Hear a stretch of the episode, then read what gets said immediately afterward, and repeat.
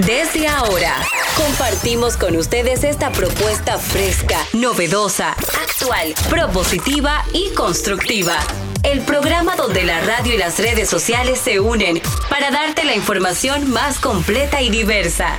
Bienvenidos al mediodía con Mariotti y compañía. Al mediodía, al mediodía, al mediodía con Mariotti y compañía.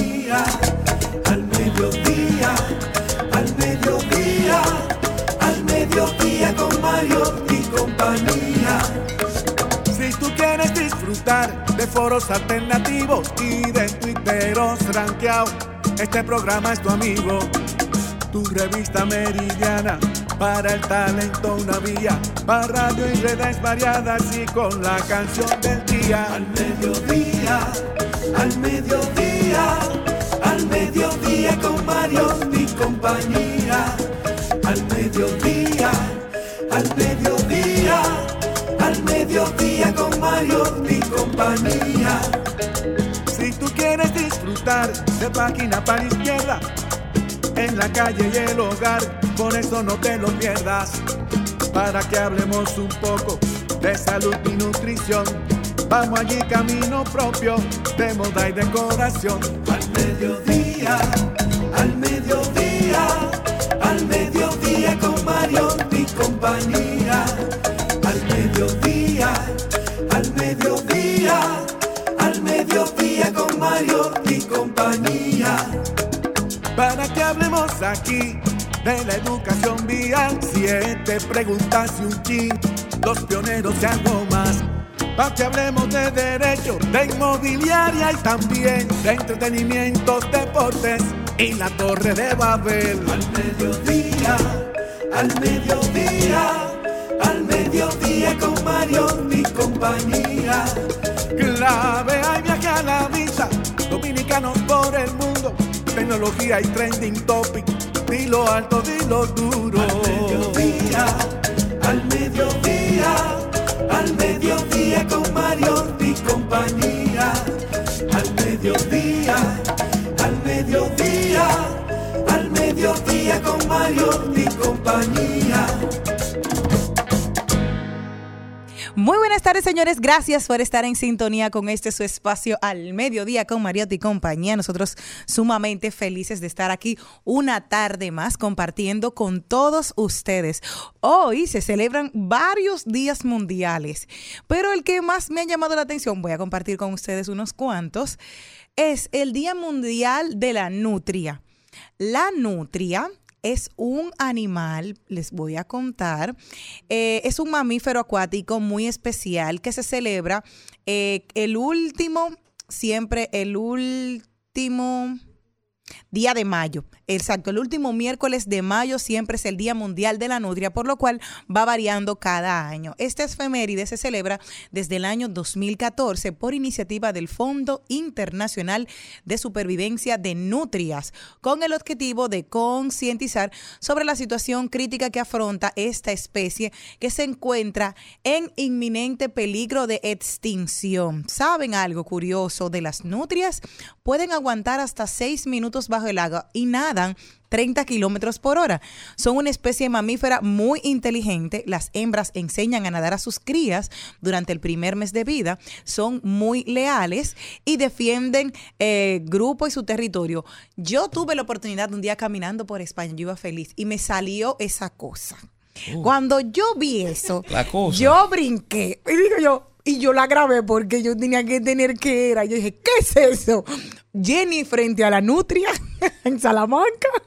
Yo voy a subir el video, lo voy a, lo voy a, ah, lo voy a poner en mis historias para los que me sigan a través de Jenny Aquinoa, me puedan ir a ver ese video de cómo yo salí gritando por cuando vi mi primera nutria. Así que nada, al menos ya sé que como está en peligro de extinción, tengo un video con una. O sea que al menos he visto una en mi vida. Muy buenas tardes, Charlie Mariotti Paz. Muy buenas tardes, mi gente feliz. Agradecido de estar con todos ustedes. Gracias por acompañarnos, de verdad que sí.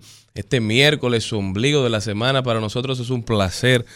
Anda, anda una gripe mala. Mm, de esa ahí. mala que es el COVID. Dicen que es el COVID, todavía muchas personas que ya no se hacen pruebas, pero sea la que sea, hay muchas personas afectadas. Entonces le hacemos la invitación a que si usted se siente un poquito mal, si usted se siente un poquito indispuesto, póngase su mascarilla.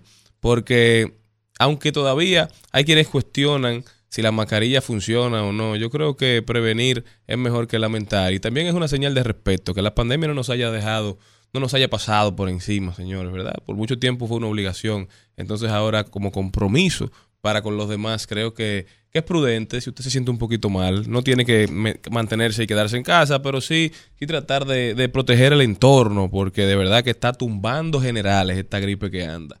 Tú te oyes romántico, como guaguita anunciadora ya. Te oyes así como. Sí. Así se oye la guaguita anunciadora.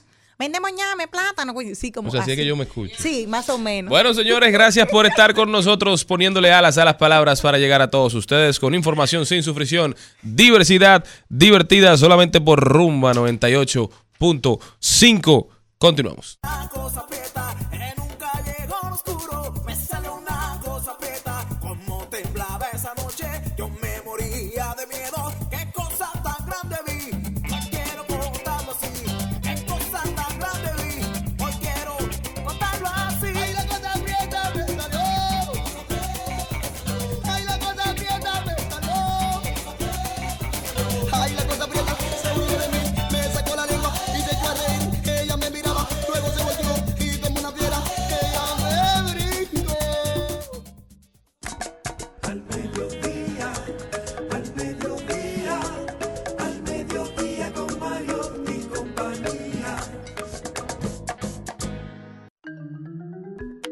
El programa de hoy estará sumamente diverso. Recuerden que estamos también por Mambo 94.3 para la provincia de Alta Gracia, Higüey, Bávaro y Punta Cana. Premium 101.1 para casi todo el Cibao, Santiago, Moca, La Vega, Salcedo, Bonao y San Francisco de Macorís. Transmisión en vivo por rumba985fm.com y en todas las redes sociales, Instagram, Twitter, TikTok como arroba al mediodía radio. También pueden comunicarse con nosotros por nuestro correo al mediodía radio arroba gmail.com. Hoy estará con nosotros hablando de mascotas la doctora Vilma González. Ella es médico veterinaria. Nos estará hablando del problema en oídos en los perros, pero también comentando lo que pasó en una, en una veterinaria, en uno de esos hoteles para perros en la capital, donde lamentablemente falleció una perrita y a los dueños no le daban explicación. La doctora nos va a estar hablando un poquito de qué pudo haber pasado ahí. Luego nos vamos con, ahí lo dijo, rodaremos por el mundo. También tenemos noticias sumamente interesantes del mundo de la tecnología y un invitado muy especial. Él es Jan García Periche, cofundador y presidente ejecutivo de la Gran Estrategia Nacional de Inteligencia Artificial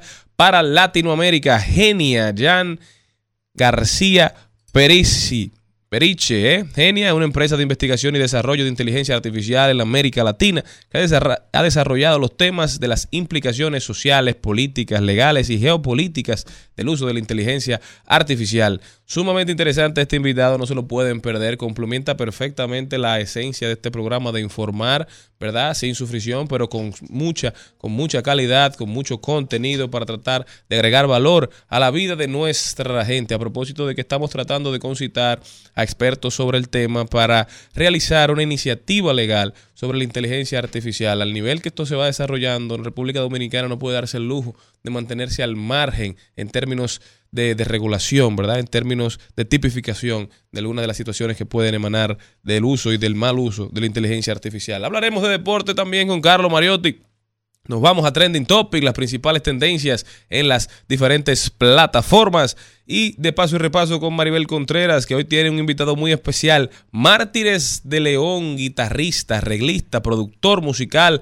En su Instagram, Marty Ruay, usted podrá ver todo lo que ha hecho. Si usted recuerda a una agrupación de Dembow que nació hace un tiempo, que ya quizás no suena mucho, creo que, que ya no están juntos, se llama La Nueva Escuela el ah. Super Kenny mencionaba mucho ese nombre, Mártires de León. Él era, el de las guitarras, ¿eh? que le daba a la nueva escuela un sonido muy particular.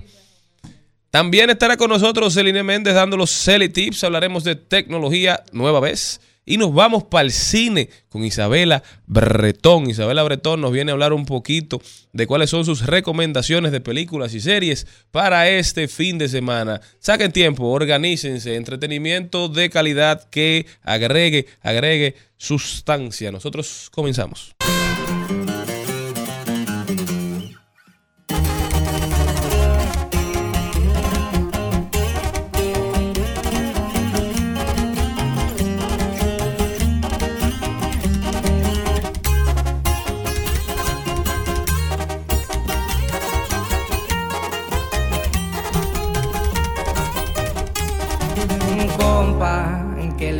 Parece esa morra, la que anda bailando sola. Me gusta pa' mí. Bella, ella sabe que está buena, que todos andan mirándola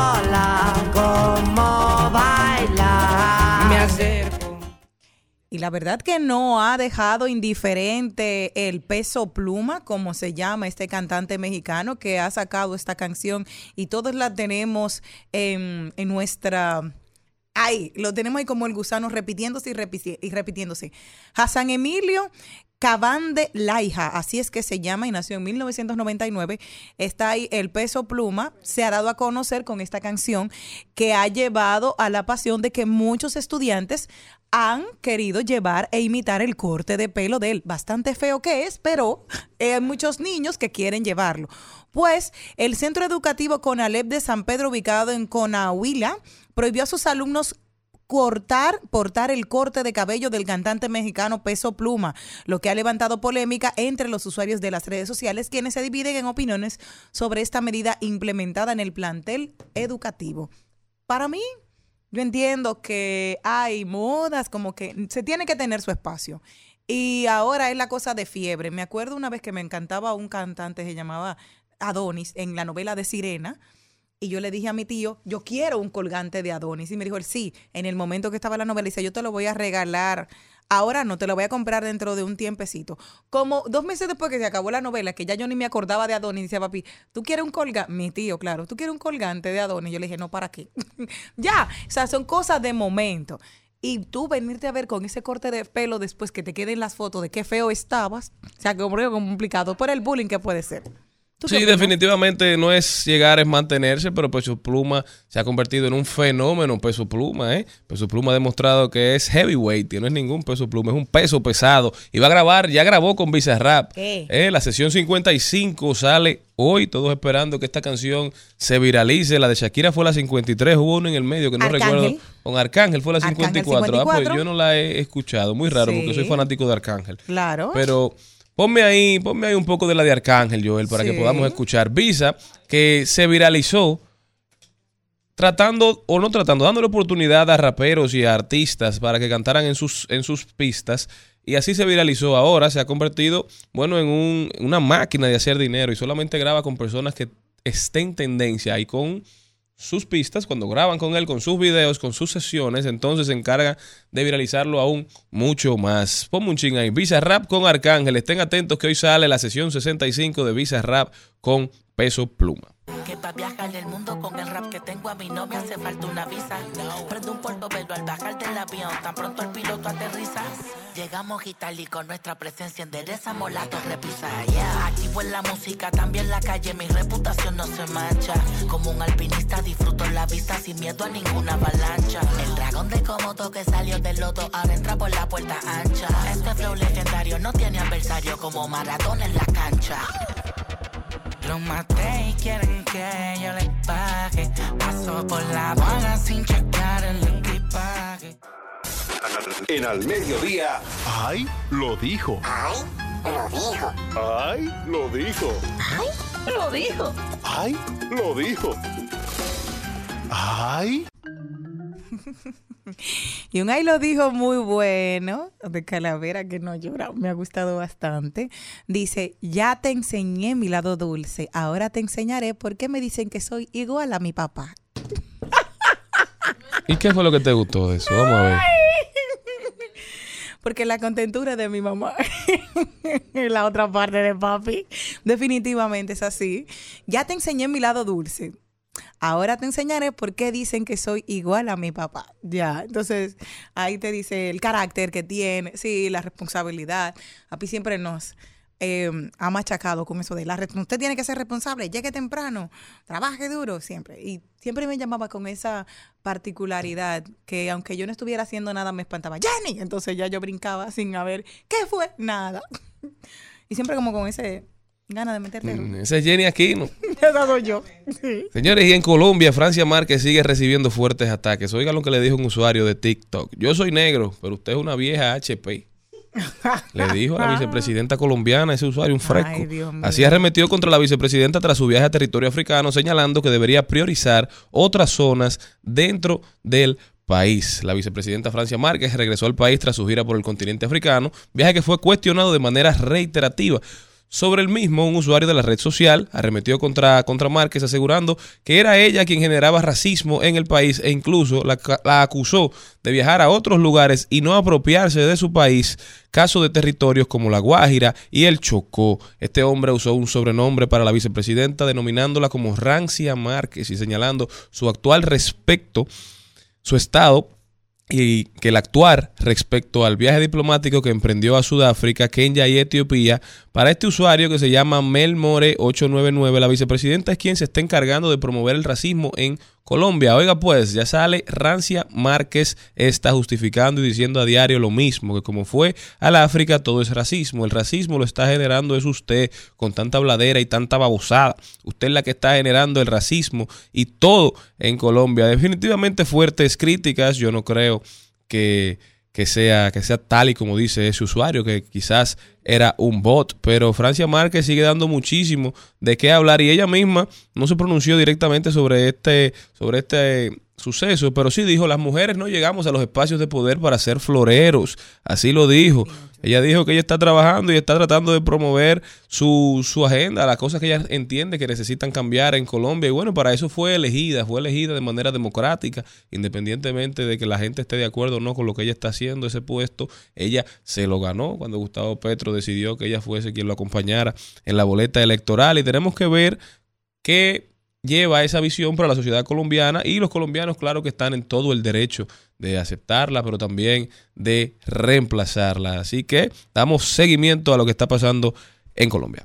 Te tengo otro ahí lo dijo y complicado, porque este ahí lo dijo viene de Donald Trump con un carácter preocupante. Dijo él, el expresidente dijo que devolver a la Casa Blanca en las elecciones del 2024, en su primer día en la Casa Blanca, firmará el decreto para poner fin a la ciudadanía automática para los hijos de inmigrantes que no tengan un estatus migratorio legal en Estados Unidos. Como parte de mi plan para asegurar la frontera, en el primer día de mi nuevo mandato firmaré la orden ejecutiva dejando en claro a las agencias federales que según la interpretación correcta de la ley, en el futuro los hijos de inmigrantes ilegales no recibirán la ciudadanía estadounidense automáticamente. Ya saben que esto es un tema de debate porque dijeron que muchas, muchas se endurecieron bastante las medidas en eh, de, a nivel de migración una vez que Donald Trump asumió el poder, que la parte de los demócratas eran un poco más permisivos, pero recuerden que decían que era parte de eso mismo de lo que tú hablabas hace un momentito y en consonancia con, con la vicepresidenta, o sea, esa parte de, del racismo, de la xenofobia, de que de todo lo que viene de los inmigrantes no siempre es positivo y es bueno y es trabajador. Entonces, son de las cosas que tenemos que ir... Eh, mirando, porque eso de fomentar el odio. Pero y no es una propuesta nueva para nada. ¿eh? No. Ya Trump lo había dicho en su anterior, eh, digamos, en- cuando se lanzó la vez pasada, pero ahora lo que dijo fue, esto va a poner un par a uno de los principales incentivos de la migración ilegal. Va a hacer que las personas que vienen traten de y lo piensen dos veces porque cuando llegan aquí entonces y sus hijos nacen en territorio norteamericano, bueno, pues entonces son ciudadanos en toda ley. Y él dijo, eso tiene que parar, eso dijo Donald Trump, pero ya lo había dicho, como ya reiteramos. Expertos han dicho que no funcionó, no pudo hacerlo cuando fue presidente en el 2016 al 2020 y que tampoco podrá hacerlo ahora porque hay fuertes reglas y grandes retos que él tendría que desmontar para los cuales es muy poco probable que tenga el apoyo. Hay temas fundamentales dentro del organigrama jurídico norteamericano que se lo impedirían, pero la base trompista no entiende de, de temas judiciales, ¿verdad? Ni jurídicos. Solamente les da dopamina escuchar a Trump hablar, aunque esto debe ser un reclamo de mucha, de gran parte de la ciudad norteamericana, porque Sí. no nos olvidemos que Donald Trump sacó más de 80 millones de votos, ¿eh? Claro. No fue poca cosa. No, y que estaban muy en consonancia con lo que él decía. O sea, la, la política fuerte contra los inmigrantes fue lo que generó mayor simpatía de muchos sectores dentro de los Estados Unidos. Te tengo otro ahí lo dijo para así como irnos un poquito más relajado. y Era, yo iba a tener un cuerpazo, pero pasaron cosas. Pasaron fritos verdes, chicharrones, pasaron habichuelas con dulce, pollito frito y otras cositas más. Suele ¿Cómo te pasar, estás- suele pasar. ¿Cómo te estás preparando tú para la operación bikini de este verano? No, ya yo perdí, ya yo perdí la esperanza. Es verdad. Pero sí hacemos un llamado a la gente a que haga el ejercicio de postergar los beneficios, de tratar de entender que la satisfacción instantánea siempre, casi siempre hace daño, que casi siempre miente y que por lo general no dura mucho, que ese levantarse a las 5 de la mañana, que esa disciplina es necesaria para uno poder hacer los cambios y de verdad disfrutar, ¿verdad? Desmontar esos sesgos, llegar a ser la persona que queremos ser. No siempre vamos a tener el entusiasmo, pero si tenemos disciplina, siempre o en la mayoría de los casos vamos a estar muy cerca de, nuestros, de nuestras metas, de nuestros deseos. No se coma esa fritura. Déjela para fin de mes. Cómaselo un día a la semana. Póngase metas, ¿eh? Eso de que porque puedo y me lo merezco, eso ha acabado con más vidas, posiblemente. Ajá. ¿Cuándo, ¿Eh? ¿cuándo, cuándo vas a empezar a hacer ejercicio ya conmigo en el mirador? ¿Cuándo te invito? No, yo no ando en eso ya. Por lo menos yo soy sincero. Continuamos. Quiero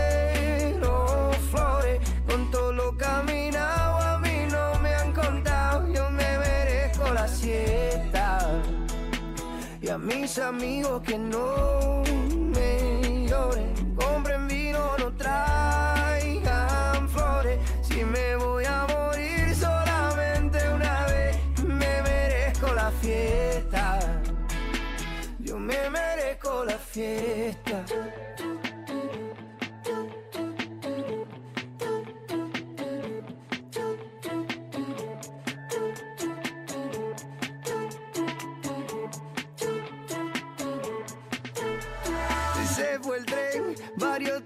En el camino, pero me fue bien. Viví, cumplí con mi destino, fui lo que soñé.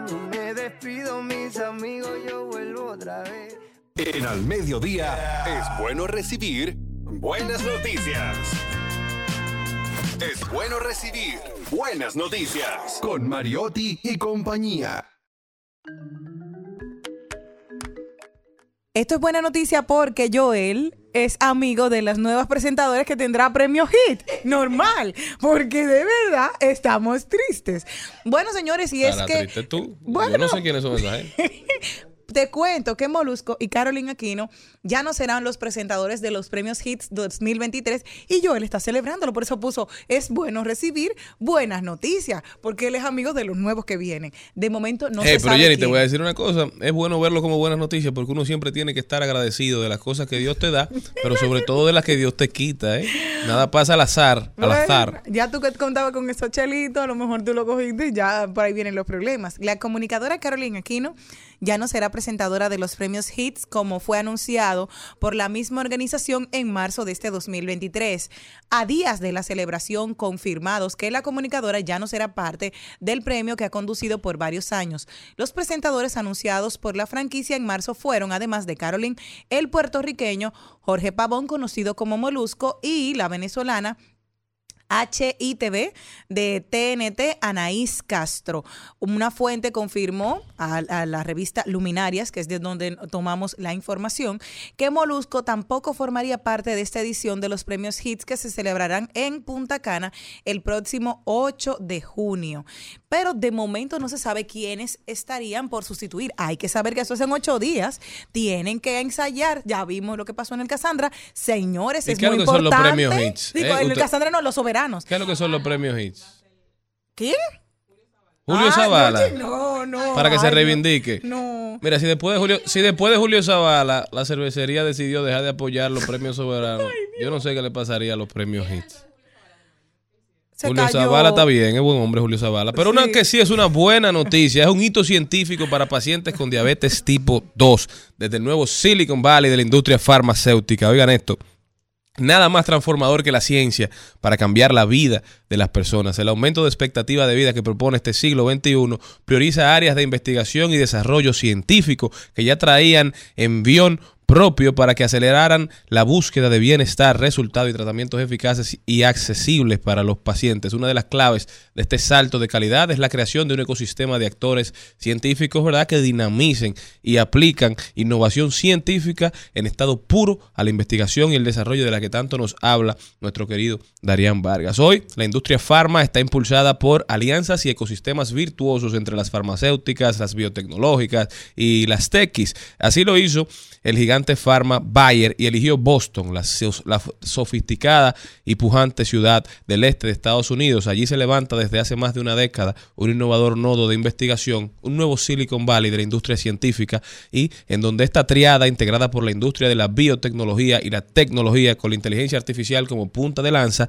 se erige potente y perdurable. Esta nueva terapia con la molécula finerenona fue aprobada en la mayoría de los países de América Latina, Argentina, Brasil, Chile, Costa Rica, El Salvador, Ecuador y Guatemala. Y es una buena noticia porque esta vez el turno es para los pacientes con diabetes tipo 2. Este nuevo tratamiento para las posibles complicaciones derivadas en los riñones y en el corazón. Estamos sumamente alegres, estamos esperando que esta nueva este nuevo tratamiento llegue aquí a República Dominicana porque definitivamente las enfermedades renales son cada vez más comunes y cada vez se diagnostican más en el país. Hay que ponerle especial atención.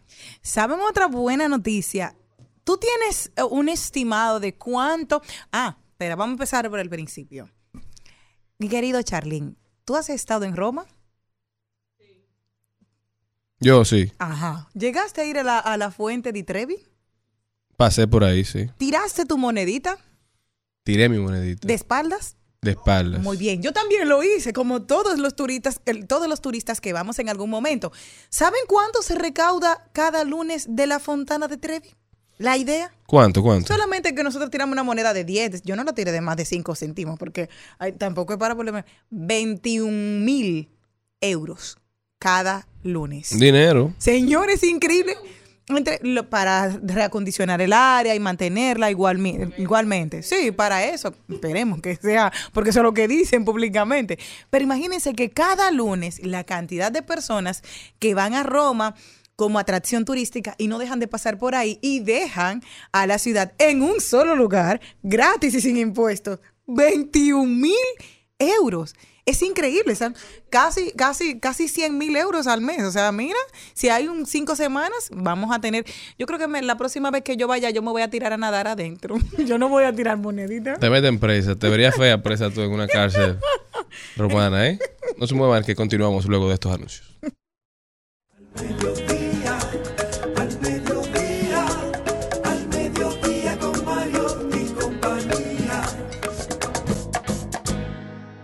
Seguimos, seguimos, seguimos con Al Mediodía, con Mariotti y compañía.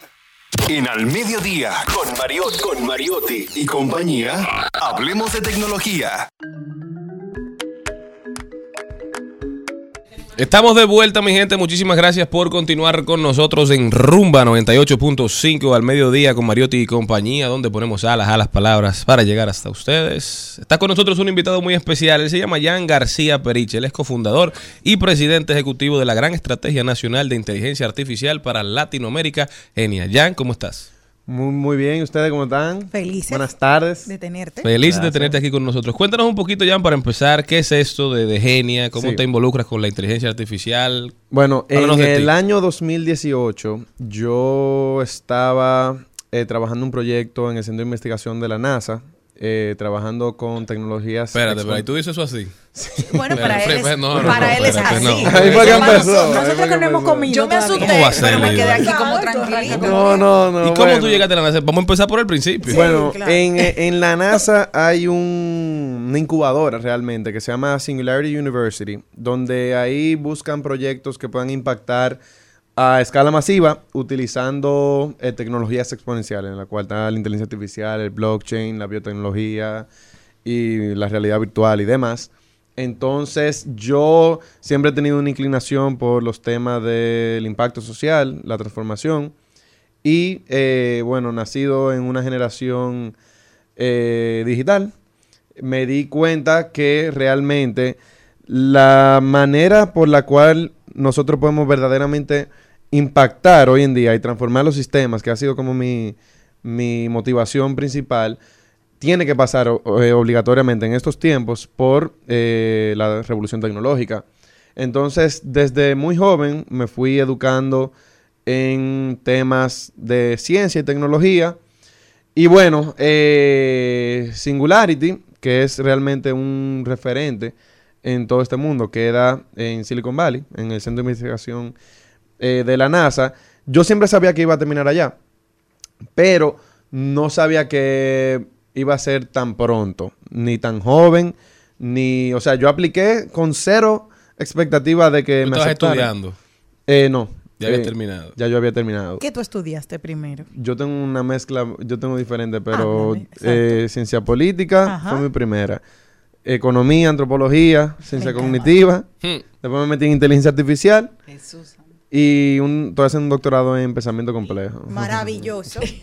Mira, ella es una, ella es una compleja pensadora. Ah, sí. qué y, tu hobby, tu hobby favorito. Eh, yo, mira, mi hobby realmente es hacer coro. A mí me, me gusta hacer coro. Mira, se parece a Jenny, Yo, sí. si no estoy trabajando o estudiando, estoy haciendo coro. Muy bien. Qué maravilla. Entonces, ¿cuál de esos fue la que te abre la, cómo terminas llegando a la NASA? Ahí nos quedamos. Mira, eh, no fue por los estudios, fue más por... eh, yo siempre he sido un... co- como emprendedor, he siempre estado diseñando diferentes proyectos y trabajando en diferentes proyectos.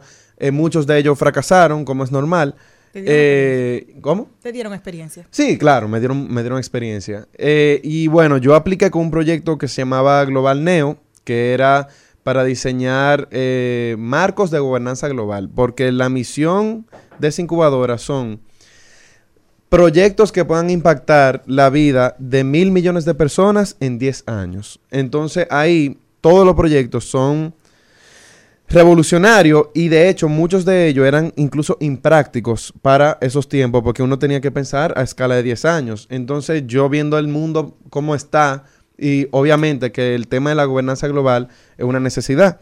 Cambio climático, la pandemia, o sea, sin marco de gobernanza global, el mundo, o sea, el mundo necesita marco de gobernanza global.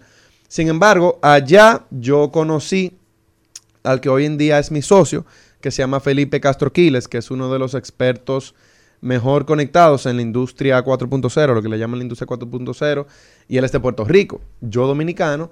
Él, y, es, él es primo de Jay. ¿Eh? no, No. él, Ah, eh, no conozco su, Su familia, Su de Jay- familia. De Jay Kiles. Ah, ah, ya, de Jay Killer, ya. Yo creo que era Jay Castro y que será un, un personaje. Pero Eh, entonces se asocian tú y Jay. Ajá, no- nos asociamos eh, porque vimos la necesidad de darle agencia a nuestra gente. Nosotros estamos allá en el centro de la innovación global y, y había un futuro que se estaba creando, pero nuestra gente no estaba representada. Y bueno, por eso decidimos eh, crear Genia, que es una corporación de beneficio público con la misión de incluir a Latinoamérica en el desarrollo global de inteligencia artificial y la cuarta revolución industrial. Desde ese entonces hemos estado impulsando una agenda con eh, actores eh, en la región, desde gobiernos, organismos internacionales, bancos multilaterales, universidades, grandes y pequeñas empresas también. Entonces, ¿cómo tú definirías la inteligencia artificial? Eso que tanto escuchamos en estos tiempos y que al final es todo y es nada para el que no sabe. Sí, bueno, la inteligencia artificial se define como una rama de la ciencia de la computación que a través de algoritmos, que para los que no saben, eh, la- los algoritmos son fórmulas matemáticas, o sea, una función matemática que a través de algoritmos puede dotar a la máquina de características o atributos que previamente eran exclusivos del ser humano, como la visión, la comunicación, la predicción, etcétera, una serie de eh, habilidades. Eh, sin embargo, hoy en día, esa es ya como la definición más conceptual de la inteligencia artificial. Hoy en día se define más como sistemas informáticos que aprenden eh, de manera autómon- autónoma mediante datos. Estamos muy lejos aquí en República Dominicana de empezar a, aplicar, a utilizar, a, a aprovechar los beneficios de la inteligencia artificial, porque yo veo que eventualmente no vamos a necesitar ya quizás profesores en aula, no vamos a necesitar, o sea, lo que uno lee, ¿verdad? Yo, Sí. siento- yo pienso que los profesores humanos siempre van a ser necesarios, Ujú. siempre van a aportar mucho más que una máquina, pero esto va avanzando tan rápido que dicen que van a suplantar muchísimas funciones. ¿Qué tanto, qué tan lejos estamos de eso? Bueno, no solamente en República Dominicana, en América Latina en general todavía estamos en pañales, aunque ya hay como cinco o seis países, porque hay, hay, eh, que han publicado Estrategia Nacional de Inteligencia Artificial, varios de ellos, por eso digo cinco o seis, porque llega un nuevo gobierno y la, y la tumba, la estrategia. No hay continuidad del No hay una continuidad. El único país hasta ahora eh, que ha eh, dado continuidad a su estrategia de inteligencia artificial ha sido Chile, que se desarrolló en el, en el pasado gobierno y el nuevo gobierno la, ha continuado con las tareas, y Uruguay, que la preparó el antiguo gobierno, pero no estaba lista, y cuando llegó el nuevo gobierno, la publicaron. Entonces también hubo un, un ejercicio de continuidad. Pero aquí Aquí eh, se anunció hace como un mes la elaboración de la Estrategia Nacional de Inteligencia Artificial, eh, la cual estará eh, publicada para agosto. En agosto República Dominicana tendrá, bueno, por lo menos el timeline que pusieron eh, ha sido para agosto. Tendrá la Estrategia Nacional de Inteligencia Artificial. Qué bueno que dijiste que estudiaste ciencia política y eso lo podemos eh, enlazar con la inteligencia artificial, que me llama muchísimo la atención algo. Somos un país que carece de datos.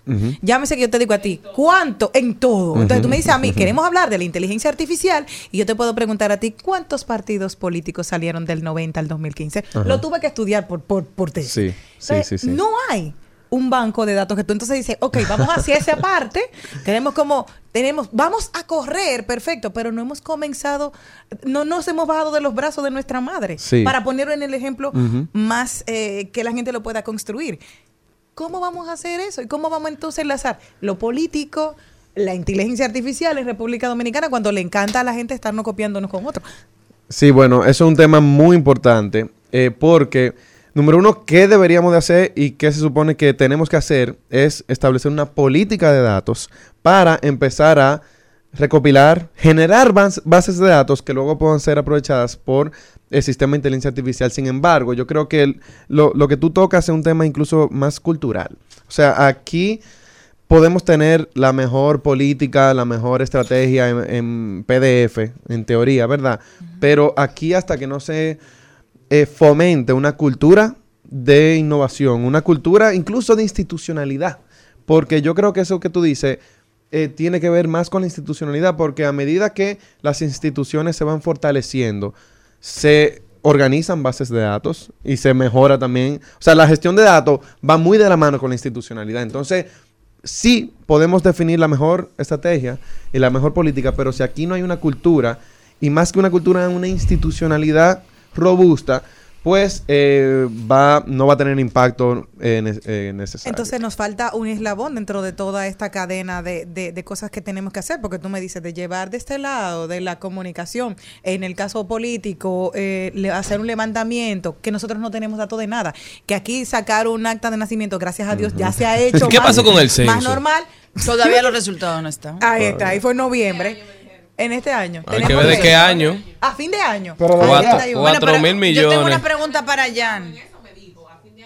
Entonces es eso, nos falta sabes, eslabones, nos o sea, falta, sí. para ver las debilidades y dónde podemos eh, enmendar para el futuro, pero yo lo veo negro. Sí, o sea, sigue siendo, o sea, e- incluso sigue, seguimos parte de la misma sociedad, no es que la sociedad ha cambiado, eh, pero yo sí creo que eh, los esfuerzos que se están tomando eh, son necesarios, aunque obviamente para tú lograr esa verdadera transformación que, eh, que tiene el potencial de la revolución tecnológica, sí hay que fortalecer la institucionalidad.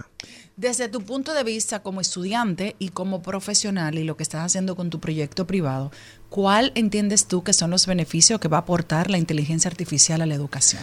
A la educación. Sí. Bueno, la educación eh, tiene un, la inteligencia artificial tiene un potencial muy fuerte de impactar la educación, sobre todo a través de la personalización del proceso educativo. Por ejemplo, hay diferentes herramientas de inteligencia artificial que pueden ser utilizadas para la educación, desde asistentes virtuales que puedan comunicarse con los estudiantes hasta eh, profesores eh, generados por inteligencia artificial, incluso también la, la eh, o el profesor o la profesora humana, cuando habla con la inteligencia artificial, puede haber una inteligencia artificial eh, transcribiendo todo eso, generando resumen y síntesis, eh, pero sobre todo el impacto más importante es la personalización de la educación para los estudiantes a través de sistemas de inteligencia artificial que vayan aprendiendo de los estudiantes, o sea, de cada uno de los estudiantes. Por ejemplo, si yo soy alguien que se inclina más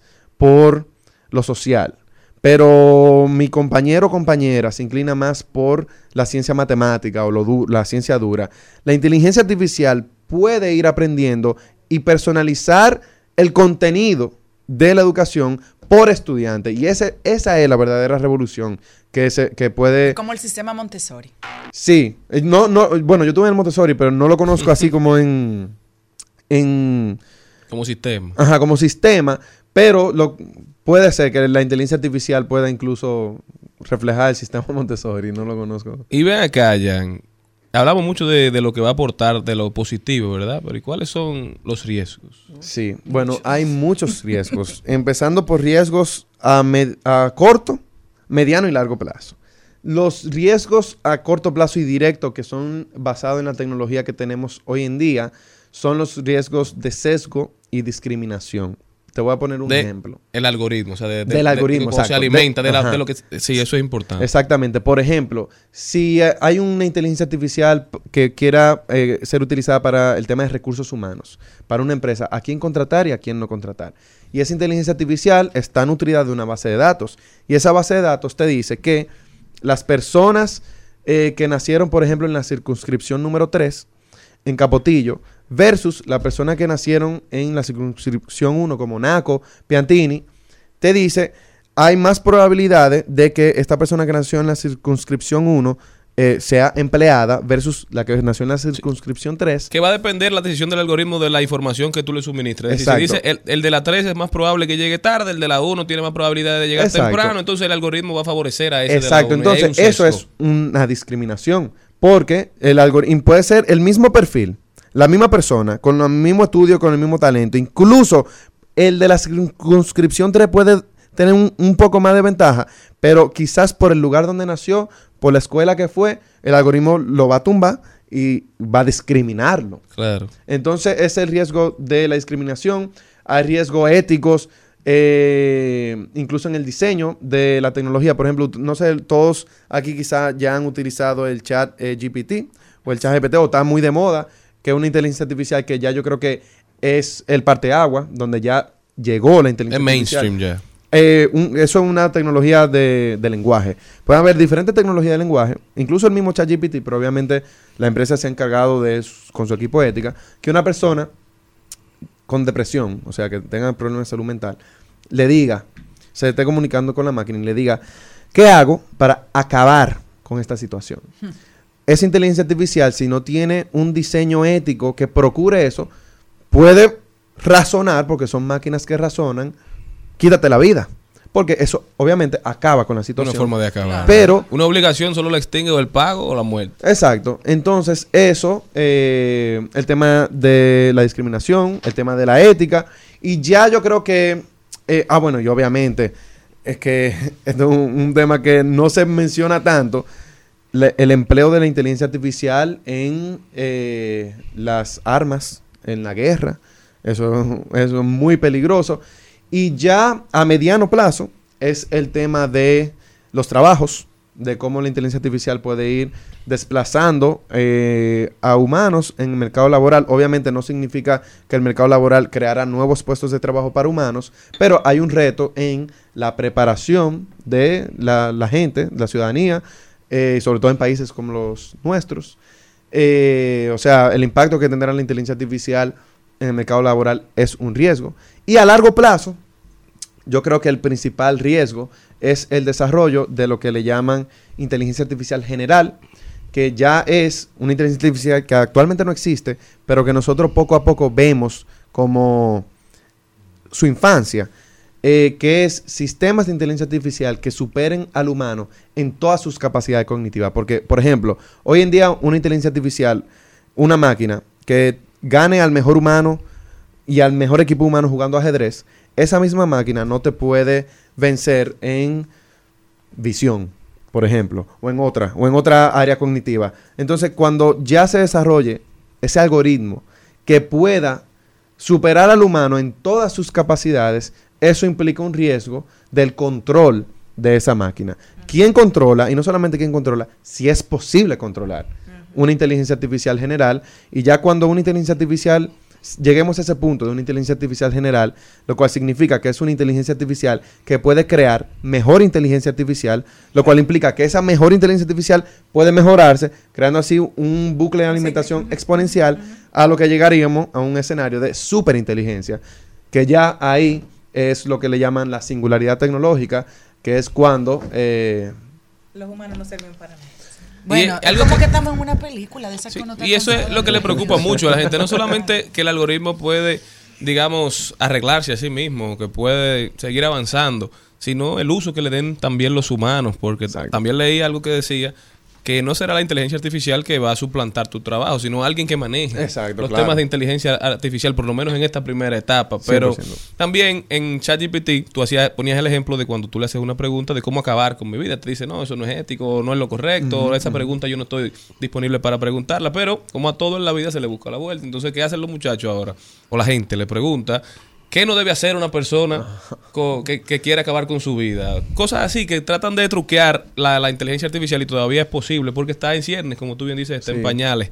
Pero aquí, ¿Cómo tú crees que podemos crear una cultura de un buen uso de esta tecnología? Porque al final las redes quizás no son el problema, las redes no son algo negativo, todo depende el uso que tú le des a esta tecnología. Bueno, yo creo que lo principal es, eh, y lo que se está contemplando en el desarrollo de la Estrategia Nacional de Inteligencia Artificial aquí en República Dominicana, el pilar principal es el talento humano. Eh, cómo nosotros empezamos a formar a la ciudadanía, a educar a la gente en las habilidades y capacidades eh, cruciales a esta industria. Y no solamente a la inteligencia artificial, yo creo que hay que ir más allá de la inteligencia artificial y, y pasar por lo que le llaman la cuarta revolución industrial o la industria 4.0, eh, que tiene que ver con ciencia de datos y otras tecnologías. Eh, pero al final eh, se resume todo, casi todas las nuevas tecnologías en los datos. Entonces, la biotecnología, por ejemplo, son datos biométricos. El blockchain es una base de datos. La inteligencia artificial es procesamiento de datos. Eh, entonces, en términos de matemática, etcétera. Pero más allá que carreras específicas, es que es lo más difícil.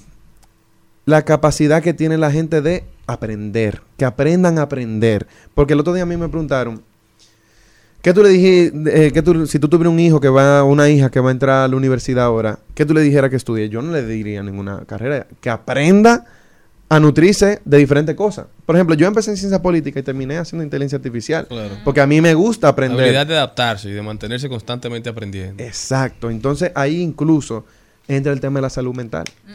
Porque como alguien que estudió contabilidad, hizo una maestría en contabilidad y de repente llega una inteligencia artificial que te, que te quita tu trabajo. Es un tema para tú volver a empezar una nueva carrera, una nueva disciplina. Es un tema que requiere inteligencia emocional. Es un tema que requiere tener tu mente bien. Entonces, todo está relacionado porque es un nuevo paradigma. Esto representa un nuevo paradigma. Yo sé que es un cliché hablar de paradigmas, pero ya lo que representa la inteligencia artificial, que son máquinas que piensan, eso sí verdaderamente representa un nuevo paradigma. Y asusta mucho a la gente esta situación, por eso mismo, por lo que tú dices, máquinas que piensan. O sea, eso son cosas que se ven, como decía Celine, en películas de ciencia ficción, pero Uno lo veía tan lejos y ya está aquí. Y es el tema, que la ciencia ficción de cierta forma va forjando el futuro, porque la gente se va imaginando cosas, la va viendo y la va tratando de convertir en realidad. Ya, ¿Tú pero de verdad? Que ninguna de las películas que yo he visto se han terminado bien. bueno, pequeños detalles sin importancia. No, pero por eso nosotros tenemos que involucrarnos, para que el resultado de esta revolución sea para el bien común. Por lo menos esa es mi misión. ¿Y cómo puede ya la gente continuar esta conversación tan interesante contigo? El que tenga alguna pregunta, el que quiera seguir aprendiendo, ¿cómo puede comunicarse contigo? Ustedes buscan donde sea Jan García Periche, ya sea en redes sociales, en Google, en LinkedIn, ahí donde para temas laborales, eh, y ahí me pueden encontrar. Ya Jan saben, García Periche. Jan García Periche con nosotros hablando de inteligencia artificial. Señores, esto no es el futuro, esto es el presente ya. Nosotros continuamos.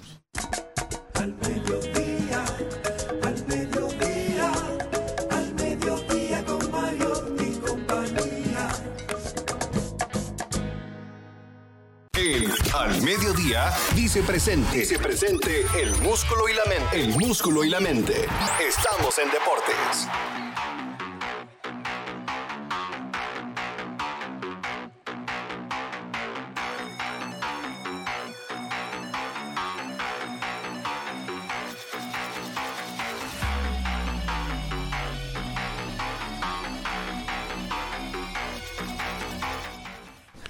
Señores, y pasamos a la parte deportiva al mediodía, luego de un segmento tan interesante de la ciencia de datos y la inteligencia artificial.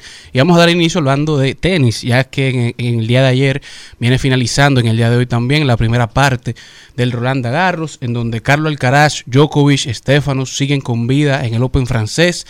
Ya en la segunda ronda tienen sus contrincantes con quienes estarán midiendo. Alcaraz estará enfrentando a Taro Daniel, Stefanos contra Roberto Carballés y Djokovic viene contra Mientras que la sorpresa de la primera ronda fue la eliminación de uno del top 5 del tenis, Daniel Medvedev, que quedó fuera en primera ronda, mientras que en la parte femenina la número uno, Iga Swiatek, logró vencer, igual que la joven promesa Coco Goff, se mantienen con vida pasando la segunda ronda de este Roland Garros, mientras que pasando al mundo del béisbol, Hoy venimos con un tema un poco interesante y son, todos conocemos las reglas escritas del béisbol, pero hay un sinnúmero de reglas no escritas, ya sea por respeto, por respeto al juego, a los jugadores, que son cosas que no se deben hacer durante un partido de béisbol. Hoy le estaremos comentando, aunque sea tres, y la primera es que nadie que no sea el lanzador, el pitcher, se puede parar en la lomita del lanzador.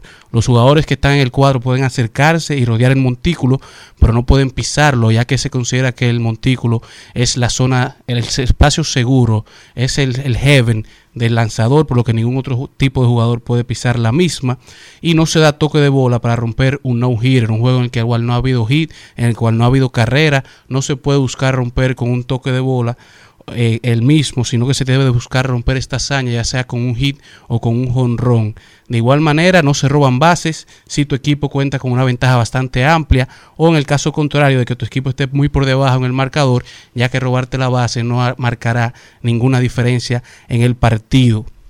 Y ya pasando a la NBA, que mañana llega el primer juego de estas finales de la NBA, luego de que Denver ganara la, conferencia del e, oeste, Miami ganara la conferencia del este, tenemos la carrera por el MVP de las finales, quiénes son los jugadores favoritos para esta final de, la NBA, quiénes son los que son ahora mismo marcando cinco jugadores para ser el MVP, empezando por el MVP de la conferencia del oeste, del, del Magic Johnson Trophy, Nikola Jokic, que viene con un récord de 29 puntos, 13 rebotes y 10 asistencias durante todos los playoffs, el MVP de la final de conferencia es de los favoritos, al igual que el MVP de la final de conferencia del este, el Larry Bird Trophy, Jimmy Butler, que ha venido marcando overall 28, 7 y 5, de igual manera el, dúo dinámico de Jokic, Jamal Murray también está entre los favoritos.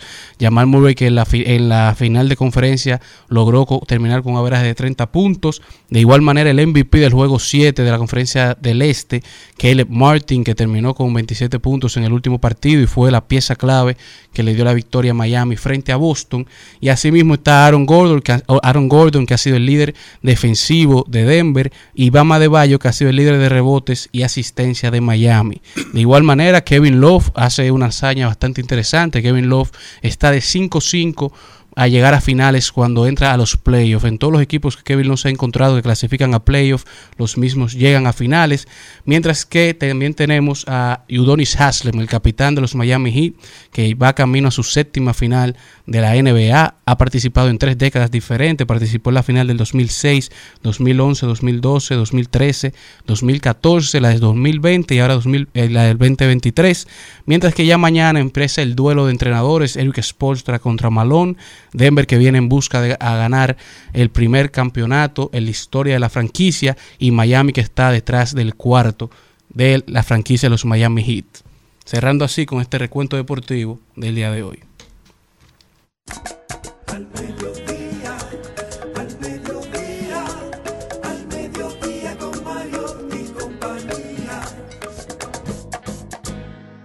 Seguimos, seguimos, seguimos con Al Mediodía, con Mariotti y compañía.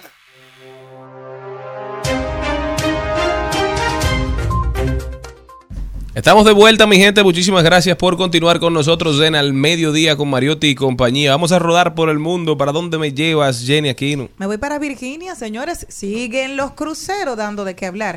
La Guardia Costera dijo el martes que busca a un hombre que cayó al agua desde Anda, el buque crucero Magic de la línea Carnival, igual que el que se inundó, cuando se encontraba a 300 kilómetros al este de Jackson, mm, Jacksonville, en Florida.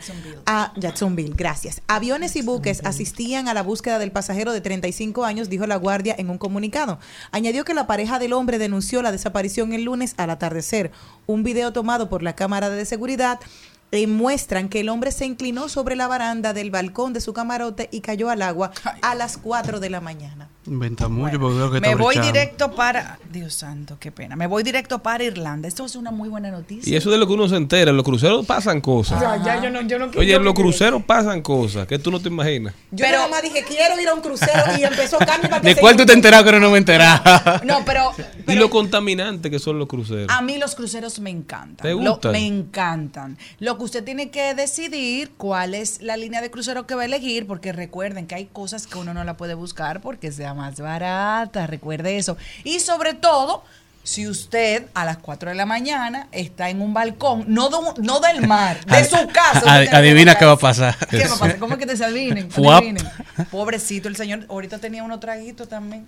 No sé Dios, si era serio. Bueno, hablando también. de traguito, hay una noticia que si llega a la República Dominicana, ¿cómo es que tú dices que hay? Bobo. Bueno, escuchen esto. Irlanda será el primer país en el mundo en incluir advertencias sobre la salud en las etiquetas de las bebidas alcohólicas. Ah, no, aquí no le hacen caso a eso. ¿Qué quiero decir con esto? Así como el contenido calórico o de, de todo lo que trae un alimento, pues esas etiquetas tendrán que decir la relación potencial entre el consumo del alcohol y determinadas enfermedades como eh, un cáncer mortal, el riesgo de contraer dolencias hepáticas, los prejuicios con el consumo de alcohol pueden acarrear, eh, acarrear diferentes enfermedades. Es decir, que usted va a comprar su botella de lo que usted quiere y todo eso le va a decir ahí. Así que No, va a ser similar como los cigarrillos que vienen con su carabela. Pero el vicioso no tiene que ver con eso. Ay, Dios. ¿Tú dejarías de, de ingerir alcohol por esa etiqueta? Pero a esta altura de juego ya. Bueno, y a propósito, hoy es Día Mundial del Tabaco. Hacemos un llamado a todos los que están, los que consumen tabaco, a que vayan dejando eso. Eso no aporta nada. Que dejen el, el cigarrillo. Ah, pero reivindicado el. Eventualmente va a tener que ser el Día Mundial de la Nicotina, ¿verdad? Porque cada vez están haciendo un esfuerzo más grande por, por dejar de producir con tabaco. Ahora los vapes son la nueva epidemia. Expandir el modelo de negocio. El problema de salud, lamentablemente, que viene en este país en, en los próximos 10, 15 años, es terrible. Niños de 20 años que no pueden subir una escalera porque se pasan el día entero vapeando. Cojan conciencia. ¿eh? Bueno, yo me voy para los Estados Unidos, pero eventualmente esta noticia afectará y beneficiará al mundo entero. Y siguiendo la misma línea de la inteligencia artificial, JP Morgan Chase estuvo anunciado, JP Morgan Chase, el banco de inversiones de Estados Unidos, estuvo anunciando esta semana de que está actualmente desarrollando una inteligencia artificial similar a ChatGPT, pero que estará enfocada solamente en dar consejos financieros y de inversión. O sea, que si usted quiere invertir en bolsa de valores, quiere invertir en un tipo de negocio, usted puede entrar a esta plataforma, hacer las preguntas necesarias y la plataforma le dará un análisis financiero como cualquier eh, empresa financiera del mercado y le dirá cuáles son los lugares que sale mejor invertir. Bueno, señores, y aquí en el país un titular dice que apresan a 22 personas en tan solo 24 horas. Estaban buscando 22 personas acusadas de hechos ilícitos. Definitivamente la delincuencia está atacando la sociedad dominicana. Esperemos que, que pronto se solucione esta situación porque así al ritmo que vamos, República Dominicana se está poniendo insostenible. deseos, puede que no sea Romeo, pero a mi Julieta quiero. Desde esa noche yo siempre la encuentro en mis sueños. Lo triste es cuando despierto y solo está en mi pensamiento. No, no miento cuando digo que contigo lo vivido ha sido como un paraíso hecho en pie.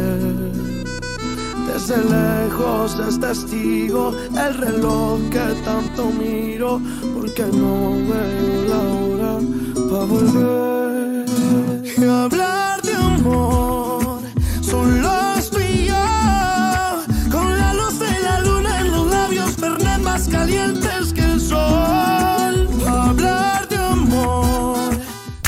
garras, picos, pelos, plumas, plumas y colas. En Al Mediodía, ha- hablemos de mascotas. Está con nosotros nuestra queridísima Vilma Gómez, médico veterinaria. Doctora, ¿cómo está? Muy bien, gracias a ustedes. Bien, felices de tenerla aquí con nosotros. Yo ¿Qué nos tiene para hoy? Es un tema interesante porque muchas Yo tenía un veces- tema, pero la voy a dejar que se desarrolle. Bueno, exactamente. Sí, fluir. vamos a hablar de este tema, amigo. Déjame hablar de mis oídos. Exactamente. Muchos tienen perritos en su casa y piensan que solamente con darle a- eh, su alimento y su casa es lo que eh, ya está haciendo muy bien, pero este perro que se sacude los oídos, que se rasca los oídos, que lo vemos arrastrándose por las paredes, es que tiene una molestia. Al- las otitis, que son infecciones en los oídos, empiezan simplemente con algo externo, que es cuando se están rascando, pero si no se trata, puede llegar al oído medio o al oído ya eh, interno, que es ya más problemático y puede ser muy crónico. Más difícil de tratar. Exactamente. Inmediatamente hay ra- razas que tienen predisposición, con, que tienen el conducto auditivo más profundo. Por ejemplo, el Cocker Spaniel. Ese oído, cuando usted lo levanta en esa oreja, hay un mundo ahí adentro. Exacta- O el Golden Retriever y también el Labrador, que son perros que le encantan mucho el agua, que van ven un, ven un río, una playa o una piscina y siempre tienen que estar adentro. Entonces, con eso es que hay que tener todavía más cuidado. que. Me encantan. Pero a esos yo siempre le digo, ya un tip más de la casa. Yo, cuando, ok, que se tienen en la piscina, que vayan al río, pero traigan en la farmacia. Ustedes saben que todos los niños, cuando fuimos niños y La nadábamos. gotica. Uno, uno andaba con su kit. Exactamente, con esas padres. gotitas que eran como que absorben la humedad. Esas mismas goticas que nosotros usamos para los niños, también se le pueden poner a los perros para que absorban luego de esa exposición. A- aparte de una buena limpieza con algodón seco. Nunca un hisopo, porque no es un hisopo, el perro se mueve. pobre. Entonces, no, pero si- hasta para un adulto, para un ser humano, es dañino un hisopo, imagínate. Exactamente, es algodón, entra y con, se entra algodón con el dedo, usted va a saber que no, no va a perforar ningún tímpano, pero con el hisopo sí. Entonces, ya cuando vemos que se está rascando, tiene que ir a una clínica veterinaria, porque nosotros ahí es que diagnosticamos, hay muchas causas. No puede ser hasta una alergia alimenticia que esté ocasionando una otitis. Puede ser un hongo o una bacteria. Solamente lo vamos a saber cuando hagamos los estudios pertinentes y dar un tratamiento eficaz y con la cantidad de días necesario por la cantidad de microorganismos que hay dentro del canal auditivo. Te tengo una. El otro día me hicieron una prueba y yo estaba en histeria de, de audición y me preocupó porque dice el ser humano a medida que va envejeciendo vamos dejando de percibir sonidos y yo dije no puede ser y yo a partir de decía si tienes de 50 vas a escuchar esto yo lo escuchaba. Si tienes 40 este a partir de 30 tú no oyes aquí nada ni 25 ni de, y yo me quedé dije no puede ser tiene que ser un truco eso es mentira. Pues yo puse a mi hermana que tiene 27 y ella escuchaba todos los sonidos menos el niño de 5 años. O sea que sí vamos perdiendo ese tipo de, de- audición con los años. Si eso es nosotros a partir de qué edad tengo que estar pendiente de que mi perro va perdiendo la audición Claro, pero ya en los perritos geriátricos de luego de 8 años pierden muchos sentidos, Ciego, solo. hasta el olfato. Entonces, sí nosotros tenemos que irlo adaptando, pero por eso es que mientras más años uno tiene, uno más conoce a su mascota.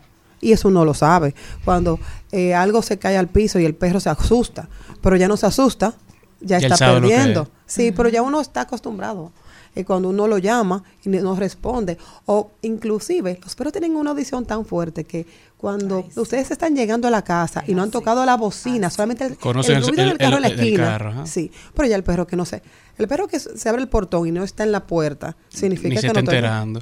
Ujú. El, el- el de mi casa, uno abre la puerta del ascensor, ni siquiera la de la casa. Y ya Luna está adelante porque ella sabe que va a llegar. Pero ella a sabe casa. cuando es visita o cuando son ustedes. eh, eh, un- una lo sabe. Ajá. Es así. Ahora, doctora, cuando se rascan la oreja es porque hay una infección, pero tú lo ves que se están lamiendo la pata. Claro, ya eso de es más alérgico, lo de las patas. Y eso es, si no se controla, aunque se controle y se trabaje, van a haber recaídas en el año. Ahora mismo tenemos muchas alergias con todo lo que hay que tenemos en el país, porque hay una combinación fuerte. Entonces hay muchas alergias, tengo muchos problemas Anda de todo el piel. mundo mosqueando. Uf, pues yo soy una. Yo acabo de salir de dos semanas en cama. Entonces, eh, tenemos que tener, desde que uno ve que su mascota simplemente se Está haciendo sacude algo la que no es cabeza, normal.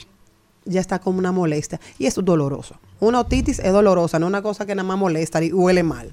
Duele. Bueno, doctora, buen tema. Me encantó. Óigame, creo que la gente aprendió muchísimo. Gracias. Ahora, Pero doctora, hay un tema que está preocupando a la sociedad dominicana. Usted sabe que últimamente se han puesto muy de moda estos hoteles donde la gente deja sus mascotas. Eh, ayer se viralizaron imágenes de una señora y una familia que aparentemente fue a recoger a su perrito después de una estadía y el perrito había fallecido, aparentemente con, señales de violencia. Que- Yo sé que usted no sabe de ese caso, pero yo quiero que usted le explique a la gente porque la veterinaria en la que usted trabaja, su veterinaria, también ofrecen ese servicio de hoteles. Sí, sí. ¿Qué cuidados ustedes toman para que este tipo de cosas no pasen? Sí, realmente la parte de hotel la manejamos mucho la parte médica. No es solamente algo de que se queden, incluso desde siempre es algo, nosotros no juntamos mascotas de diferentes personas. Eh, es una tendencia que les gusta mucho a las personas ahora mismo. Todo el mundo les gusta que sus mascotas compartan, pero hay perritos que no son sociables. Sencillamente, Están acostumbrados a estar en su y casa con la gente he de su tenido una experiencia incluso de, por ejemplo, Fox Terrier. El Fox es un perro pequeño, tres de la misma casa, pero no nos habían dicho que uno de ellos era como la autoridad.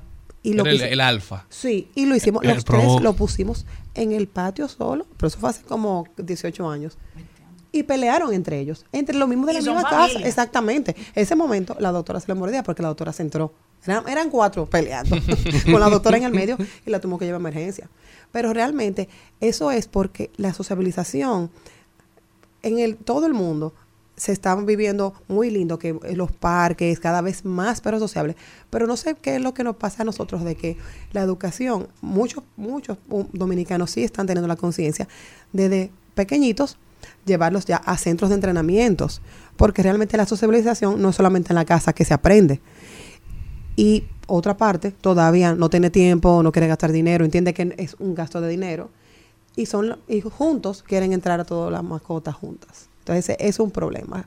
Nosotros no juntamos a todas las mascotas y aparte de eso siempre las doctoras estamos ahí, nos turnamos. Así es, como debe ser. Doctora, ¿cómo puede la gente continuar esta conversación con usted? Siempre atinada, ¿verdad? Siempre aleccionadora. Gracias. Estamos en Animed Veterinaria, en NACO, en la Gustavo Mejía Ricard número 10, eh, y también en La Romana, en el centro de la ciudad, cerca de Chumbo. ya saben, si quieren hablar con la doctora, ya saben dónde contactarla. Muchísimas gracias. Nosotros continuamos. De paso, de paso y repaso. En Al Mediodía. Con Mariotti, con Mariotti y compañía. Te presentamos De paso y repaso. en un rincón por ahí. No, no, no, no, no, no, no. Y demasiado te quiero, pero de otra manera. Ya pasaron los años. Ahora llegas como si yo La dueña de este espacio, la generala, mi querida Maribel Contreras. Gracias, Jenny. Hola, un placer estar con ustedes en esta oportunidad desde, desde Zoom. Y desde Zoom recibimos a un queridísimo artista eh, dominicano que vive en Nueva Orleans, que representa la música del Caribe por esa área y que tiene buenas noticias para nosotros, para su público, y que es un acontecimiento de verdad para la buena música. Fermín Ceballos, bienvenido, ¿cómo estás?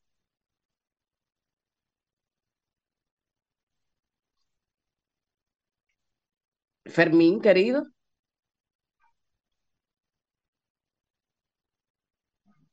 Vamos a poner una musiquita porque no, no, Hola. no siento que Fermín Fermín, por favor, enciende tu micrófono si nos escuchas. Está desactivado. Tienes que activarlo, por favor. Estamos en el segmento de Maribel Contreras de paso y repaso.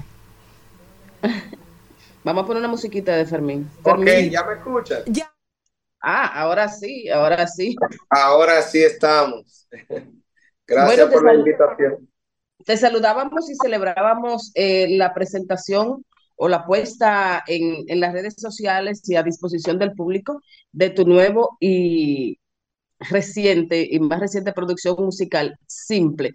¿Qué es Simple y por qué ese título?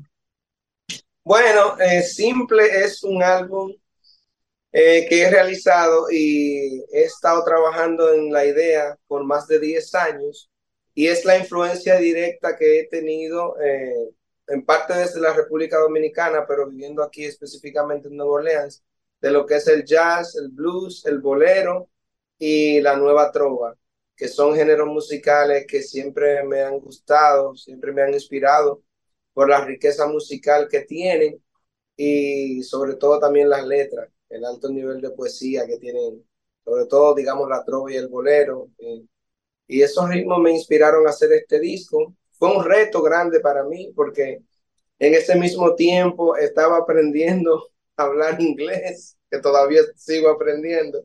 Estaba aprendiendo a hablar un poco de portugués y estaba metido en el estudio eh, hace unos años que ya realicé el disco, eh, trabajando con inge- ingenieros que no hablaban nada de español. Entonces, ese disco tiene un, para mí, tiene un, un sabor eh, buenísimo y una historia detrás de eso. Y lo titulo simple porque No, pues ahora ya estoy, digo, digo, bueno, eh, según tu testimonio, fue algo tan eh, complicado y entonces lo titulas simple, simplemente simple.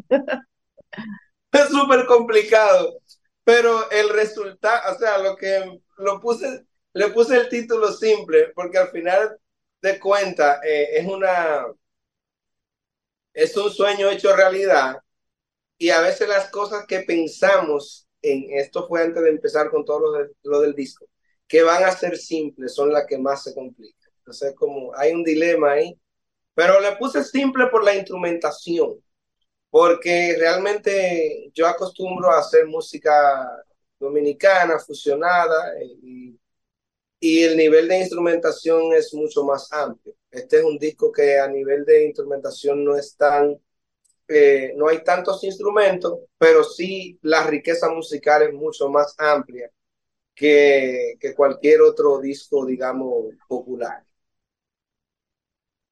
O Cuando hablamos de este disco también, eh, me, ale- armonía. me alegra, eh, me alegra ver que tienes ahí colaboradores, gente muy querida también que vive fuera del país. Has unido a Anthony Ocaña desde España con Irka Mateo, que más bien está sentada en Nueva York y tú en Nueva Orleans, y se usan en, eh, se unen en África Eterna.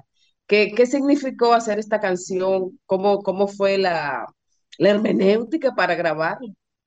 Bueno, mira, es una historia bien chula, porque África Eterna es una canción que es autoría de mi hermano, que también es un artista, pero artista plástico, Fermín Ceballos, y él eh, compuso esas letras como un poema. Y recuerdo que un día en San Cristóbal eh, estábamos ellos con la inquietud de la trova y todo eso. Me dice, mira, tengo un poema, ¿tú crees que lo podamos convertir en una canción? Eso hace más de 15 años. Y digo, bueno, yo creo que sí. Al final de cuentas, yo todavía lo que me sé son como cuatro acordes con la guitarra. Vamos a ver si funciona. Y empezamos a practicarla y salió una bonita canción. Lo de Antonio Caña lo conocí por él, porque el, el manager de él en ese tiempo en la pintura era eh, eh, Antonio Caña, el papá de Anthony. Entonces pude conocer a Anthony cuando ya estaba estudiando en Estados Unidos, guitarra clásica. Eh, y por ahí pues se ha tejido una amistad de muchos años. Mi hermano también quería que se hiciera en colaboración con él por la amistad que tiene. Y a Ilka Mateo la conocí también hace un buen tiempo eh, a través de Yacer Tejeda, que somos grandes amigos y colaboradores de la música. Y bueno, con Ilka en, en su, uno de sus más recientes discos, recuerdo que nos fuimos como una semana a Woodstock, New York. Eh, estaba Bobadilla, eh, Yacer eh, y otros músicos más. Y ahí le planteé la idea. O sea, que ese disco hace, uno- hace unos años que viene rodando la idea de, de grabar África y cuando le envié ya el demo, eh, dijeron, bueno, pues vamos arriba. Lo que todavía no me han mandado para hacer el video es sus partes de cada uno, que ya llevo más de un año diciéndole que me envíen. Fermín, Pero bueno, fue eh, muy linda, fue muy linda la colaboración, sobre todo la guitarra que Anthony grabó perfecto y las voces mías eh, y la de Irka Mateo pues complementan muy bien en el tema. Muchas felicidades por Simple y bueno, invítala a las a las a nuestros oyentes a que te sigan y a que puedan buscar Simple en tus redes sociales y en las distintas plataformas. Bueno, eh, les invito a escuchar eh, mi nuevo disco titulado Simple, son ocho temas. Hay una canción en portugués y una en inglés, las demás están en español. Y es un disco muy rico musicalmente y que muestra otro lado de mi gusto musical y de las composiciones, de lo que la gente acostumbra a escuchar de mí. Lo pueden encontrar en todas las plataformas de streaming, todas plataformas digitales, Fermín Ceballos, simple. Es un disco que no tiene desperdicio. Así que gracias a ti, Maribel, porque siempre me da la oportunidad en los medios. Gracias por, por todo lo que hace por la música. Eh, y de verdad espero estar en Santo Domingo pronto, mostrando el disco. Creo que para finales de julio, si Dios lo permite, eh, posiblemente estaremos por allá. Así que vamos a estar hablando de eso. ¿Y tú Gracias, qué me qué te Fermín. cuenta el disco? Gracias, mi querido Fermín, y ya ustedes saben, eh, equipo a la cabina. Gracias a ti. Ahora llegas, ahora llegas. Sí, siempre quise quererte, nunca quise tenerte en un rincón por ahí. Trending, Topics. Al mediodía. Con Mariotti y compañía. Presentamos Trending Topics. Y vamos a ver cuáles son las principales tendencias en las redes sociales. ¿Qué tenemos? Que Al Pacino no utilizó nunca una, ¿cómo se llama? Una computadora cerca de su aparato reproductor, ya que tiene 83 años y acaba de embarazar a su novia de 29. Él y Robert De Niro están en competencia. Están. Porque De, De Niro tiene uno con 79 ahora. Para que sepa, y él tiene 80. Él, él- oye, es lo mismo, 10 años más, 10 años menos. Van- ellos van ahí.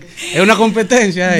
Dándolo. Ahora sale Morgan Freeman también. No, ay no, dándolo todo. Viejo quién, no será Al Pacino, 83 años y el actor estadounidense se convertirá padre de su cuarto hijo a los Ah, no, tú 83. ves, de Niro tiene el séptimo. Ah, tú ves, eh, son cositas con la escritora de 29 años, Nor Alfayet. No, pues una irresponsabilidad de Al Pacino. Es Una- Es, una- es un joseo de ella. una frescura. No, Va a bueno, seguir. ¿por qué de ¿Qué ella? más? ¿Es la Ah. ilusión de él? Bueno, me voy. Estamos llegando casi a junio, pero esta es una, esta es una noticia de Julio Iglesias, no de. Se ve, que vienen unos memes cuando uno está pasando. Viene de- Julio, se va Julio. Exacto. No, pero ya esto es algo serio. Hoy, en el día de, de hoy, vimos un post que subieron en su cuenta de Instagram donde dice lo siguiente. Estoy muy preocupado por todo lo que le ha causado el haber elegido un pequeño tiempo de soledad. De una manera maleducada para aquellos que han hecho dudar de mi salud, les diría que estoy en DPM. No sé qué De significa. puta madre. Ay, Dios. Ay, santo. Hostia, tía. ¿Cómo Hostia. tú no eres de España? Ese español de España. no sabía el DPM. Ah, sí. pues como me da mala palabra, yo nada más digo una sola y know, chiquita. now you know. Pero para las personas que me quieren de verdad por tantos años, decirle que nunca he tenido mi mente más clara escribiendo mis memorias y le agradezco con toda mi alma su cariño de siempre. No puedo creerme tanta especulación por no querer hacer entrevistas en estos momentos. Vuelvo a leer por todos los sitios que estoy en una silla de ruedas, con la mente perdida y que ni siquiera recuerdo mis canciones. ¿Cómo se puede ser tan malintencionado y acumular tanta maldad? Atentamente, el señor Julio Iglesias. Julio, te mandamos un besito, mi amor. Ahora, viene queremos. Julio y tiene un muchacho también. Él tiene Para muchos. que vean que te entero. Que está vivo. Él hizo cinco Bueno. a su esposa. Otra seto tendencia ahora. es que la ciudad de Nueva York tiene un nuevo programa para prestarle hasta 100 mil dólares sin intereses para el avance o los costos de cierre de los que quieran comprar su primera vivienda en cualquiera de las cinco boroughs o divisiones de la ciudad en Manhattan, el Bronx, Brooklyn, Queens y Staten Island. Si aplicas o conoces a alguien puedes aplicar a través de diversos links, señores. Todo esto el Estado de Nueva York tratando de incentivar la compra, ¿verdad? Que la gente se quede en Nueva York. ¿Qué otra tendencia Bueno, tenemos? ¿Cuánto es el bono de 100 mil? 100 mil 100 adelante, en Nueva York es- sin No. intereses. Otro que, otra de las tendencias es que están ahí, señores, cargados, los envidiosos, la gente tan tranquila, tan feliz. Los tan haters. Los haters, fuñendo, que sí, que si Harry, eh, Harry se va a divorciar de mi, de mi comadre Megan. Ellos están tranquilos, me llamaron el fin de semana, estaban comiendo locrio, me dijeron, yo le dije que yo estaba en Monteplata, ellos estaban felices en su casa. la gente inventando porque están tranquilos y no suena. Dicen que puede ser también que ellos lo hayan puesto a correr la bola para hablar un poquito de Claro, ellos. para hacer pero- tendencia. Sí, tendencias, son tendencias precisamente por eso. Hay, hay realmente crisis dentro de la pareja. Ellos estaban muy bien el fin de semana, que yo dije que yo estaba en Monteplata. O sea que de momento. todo Señores, pero uno tiene crisis hasta con su madre que lo parió a uno. Es decir, por eso yo no voy a, a dejar ya la relación. Y uno muchas veces pelea o tu mamá pelea contigo y ni te habla. Hasta que ya dura dos o tres días bajando. Hasta que se le baje el pique. Exacto. Se, va, se va la cabeza Pero caliente. Esa fue que le pusieron una, una salsita ahí, esa de los plagados de envidiosos que tienen por ahí.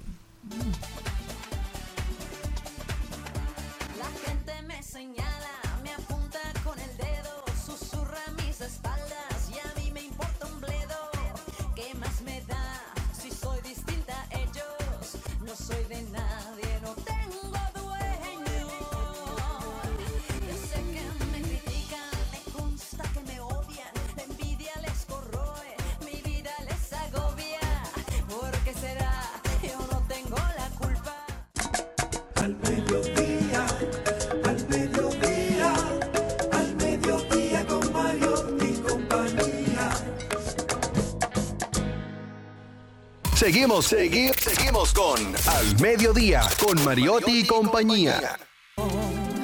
Eres tú la única pieza que faltaba del rompecabezas que tenía en el alma. Pero Dios no tiene planes imperfectos y esta historia estaba escrita hace tiempo en su libre. En Al Mediodía, con Mariotti y compañía, llega la belleza y la mente de Celine Méndez.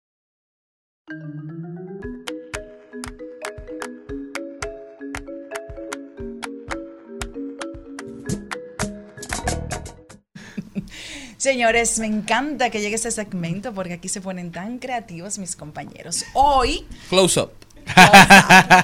ya a mi edad, uno no, aguanta eso. Eso tiene que ser un Ah, chingo. pero mira, do- do- doble matanza, porque mira atrás la ¡Ay, pantalla. Dios!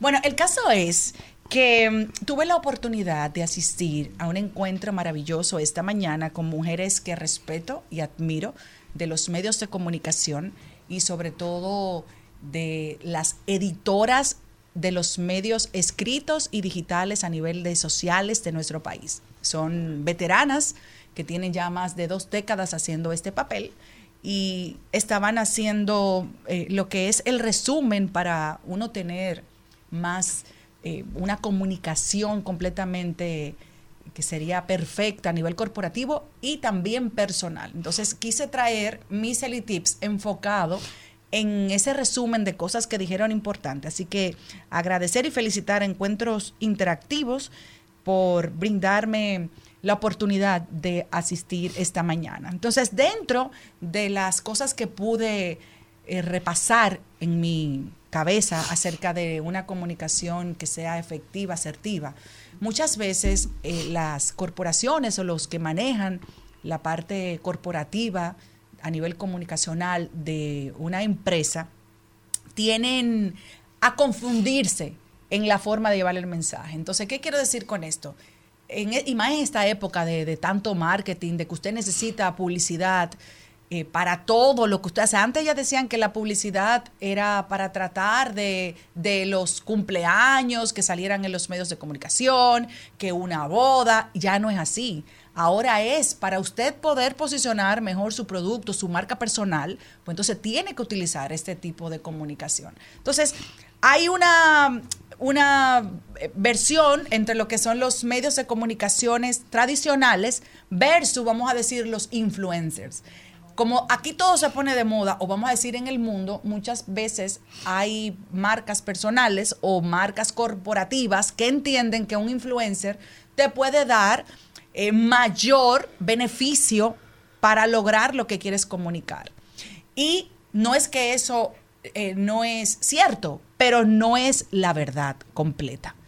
¿Por qué? Porque cuando usted tiene eh, un lanzamiento de un producto, usted quiere que los medios de comunicación en su totalidad le cubran ese evento. Y decían ellas, y me parecía muy chistoso, que muchas veces lo contratan y le decían, yo quiero hacer el lanzamiento que salga en todos lados, pero no quiero un periodista. Entonces es como algo que tú te queda como, ven acá, pero ¿y cómo es que, con qué se come esto?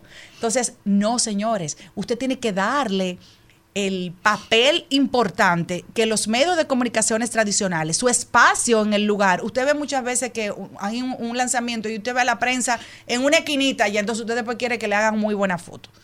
¿Cómo le va a hacer si usted no le da el tratamiento que se merecen? Entonces, recuerde que aunque una persona esté de moda en las redes sociales, eso es una comunidad limitada de esa persona. Y muchas veces con lo que usted le paga por ese post, usted puede hacer también distribuir ese presupuesto porque no es que los influencers no vivan, pero tiene que tener claro qué es lo que usted quiere comunicar. Y sobre todo, decían la buena calidad de fotografía. Se gastan un dineral uno en un lanzamiento de, de un producto o de su marca personal y no se contrata ni siquiera un fotógrafo de calidad. Tienen a una gente ahí con un celular haciendo fotografía. Entonces, cuando llegan esas fotos, entonces usted no puede hacer nada con ellas porque no sirven. Tienen que hacer también un resumen preciso de lo que es el producto o de lo que usted va a comunicar en esa actividad. Pusieron un ejemplo que muchas veces han ido al lanzamiento de un perfume. Entonces, al lanzamiento de un perfume, yo no ver a Charlene, porque Charlene el perfume, yo quiero ver al perfume. Entonces le preguntan, ¿y qué es lo que vamos a.? Ah, no, no ha llegado, no lo tenemos. Entonces, usted tiene que tener todo lo que usted necesite para que esa comunicación sea efectiva. Y sobre todo, esto usted lo puede utilizar también para su marca personal. Estos son algunas de las cosas que pude compartir, porque fueron una lista larga eh, de recomendaciones, pero se lo doy desde mi humilde eh, recomendación. Creo que nos sirve a todos y sobre todo cuando necesitemos comunicar algo, ya sea a nivel corporativo o ya sea a nivel personal. Son tantas cosas que no sé cómo empezar. Yo solo sé que me supiste enamorar y que a mi vida le diste vida. Amor mío, son tantas cosas que te quisiera contar. Pero esta noche solo te quiero abrazar, bailar contigo y que conmigo puedas volar. Solo quiero que sepas que te amo. En, en Al Mediodía con Mariotti y compañía. Vamos al cine. Vamos al cine. Vamos al cine. Vamos al cine. Vamos al cine. Isabela Bretón está con nosotros, nuestra queridísima Isa fuera de foco. Y vamos a recibirla con un aplauso. ¿Eh? Qué ¿Cómo estás, divertido. Isa? Por eso es que se va. ¿Cómo estás, Isa? Bien, bien. Bueno, feliz de estar aquí, muy feliz. Bueno, podemos decir una buena noticia. ¿o no? Claro, o que la diga ella, Sí, Isa. Isabel es tan buena, pero tan buena que lamentablemente se nos va. Sí, oye, eso no. no ¿Para dónde es que tú vas, Isabela? Sí, dilo porque que eso es Sí. gracias a tu profesionalidad. Eh, me voy al cine, ¿no? ¡Epa! Eh, me voy a Nueva York. eh, hay proyectos, ¿verdad?, que vienen eh, en otros horizontes y me toca zarpar. Pero mi corazón estará aquí. con ustedes. hay, un, hay compromiso conmigo de traerme acá, Claro, entonces tú claro, tengo una tarea fuerte. Pon- de- Ponte de tú que sí, pero ella calza nueve. Sí. Isa, cuéntame qué está pasando en el mundo del cine. Bueno, en el mundo del cine ahora mismo, ¿verdad? Todo el mundo está hablando sobre la nueva película de Spider-Man, el nuevo, ¿verdad? Volvemos a hablar del tema del multiverso. Eh, la versión animada de Spider-Man. Parece que Spider-Man, o sea, tiene que ser el superhéroe con más versiones en la historia. y que nadie se cansa. Y que nadie se cansa.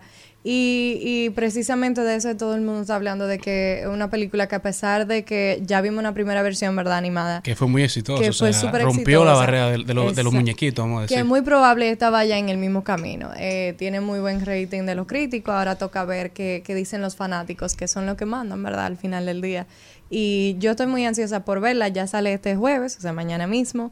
Em, así que yo invito a todos que lo vean y me, me comenten qué, qué opinan. Yo creo que es una película que funciona porque eh, todas las generaciones la pueden disfrutar, desde los niños que apenas conocen quiénes son, quién es Spider-Man, ¿verdad? Y el mundo de él, eh, hasta las generaciones un poco más, más viejitas, Y que más presenta maduras. todos los diferentes personajes. Porque, por ejemplo, los niños es. más jóvenes, quizás por la primera, conocen a Miles Turner. Y Pero para nosotros es Peter Parker. Por aquí te lo un- une a ambos. Exactamente, y yo creo que por eso funciona. Yo he encontrado esa fórmula de unir eh, de manera exitosa, ¿verdad? Porque hay veces que lo tratan así, como que no funciona, pero en este caso eh, eh, está súper bien justificada en la historia y por eso ellos realmente yo creo que de ahí eh, las otras películas incluso han querido replicar em, ese tema. Ahora lo vamos a ver igual con Flash, ¿verdad? El tema del multiverso, los Avengers, o sea, siempre hemos visto eh, este tema, pero yo creo que Spider-Man eh, lo ha hecho de manera muy exitosa.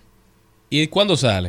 Eh, mañana. mismo, Mañana. Entonces está todo el mundo verla, esperando. sí, así es. Y tú vas a verla. Yo voy a verla. Yo voy a ser de la primera. Yo soy fanática full. de Ya tú compraste tu boleto online. Sí, claro. Y, y la sirenita también está. Y la Yo sirenita tengo que ya llevar está a mis en- niñas. sí, ya está en- ¿Cómo le ha ido a la sirenita? Tú sabes Si que, supiera ¿Cuál que- fue el problema con la sirenita, Isabela, para los que no saben? ¿Y qué, cómo le ha ido? Claro, en el, el tema, ¿verdad? Controversial es que eh, eligieron una persona de color. Es decir, de eh, ser pelirroja, llevar una morenita. Exacto, llevaron una morena, entonces ella, eh, incluso es una artista, ¿verdad?, del mundo pop, eh, junto a su hermana.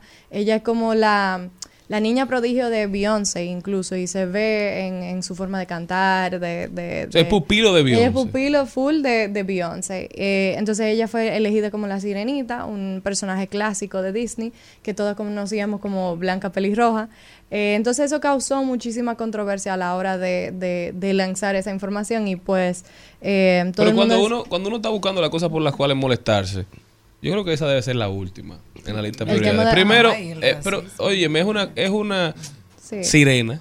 Exacto, O sea, que ¿Quién ha un visto una sirena? ¿De qué color son las sirenas? Claro, que es un personaje ficticio, que no es una persona de la historia. tú me dices a mí, la, la gente de Cleopatra que se pusieron guapos porque Netflix hizo una serie de, Cleopatra con rasgos que ellos no, son- ellos no entienden Usted que son conoce los a Cleopatra, hermano. De la figura Usted histórica. sabe Está bien, ahí- no, pero ahí yo te la doy porque al final quizás eso no son los rasgos de las personas no oriundas de esa zona, pero peleando por el color de una sirena. Si a usted le gusta tanto la original, pues véala. Pues No, y- la original. cancelaron. No, No, le a sus hijas, no la lleve al cine a verla. No solo eso, sino que hay una tendencia de que la gente busca por qué molestarse con las películas y series que están reintroduciendo la historia Así a una nueva generación. Porque el problema es que le están rompiendo la, la historia que ellos conocían. Pero lo que tienen que entender es que ese, la audiencia de esa nueva película, esa nueva serie, Son no somos nosotros sí. los que ya conocemos la historia vieja. O sea, ya esa es nuestra historia. Claro. Esto es para las nuevas generaciones, le están reintroduciendo la historia otra vez y, y tú lo que tienes que buscar cómo conectar con esa generación. Incluso Se le ve ha ido feo una muy gente de bien. 40 años peleando claro, por el peleando color por la sirenita. ¿eh?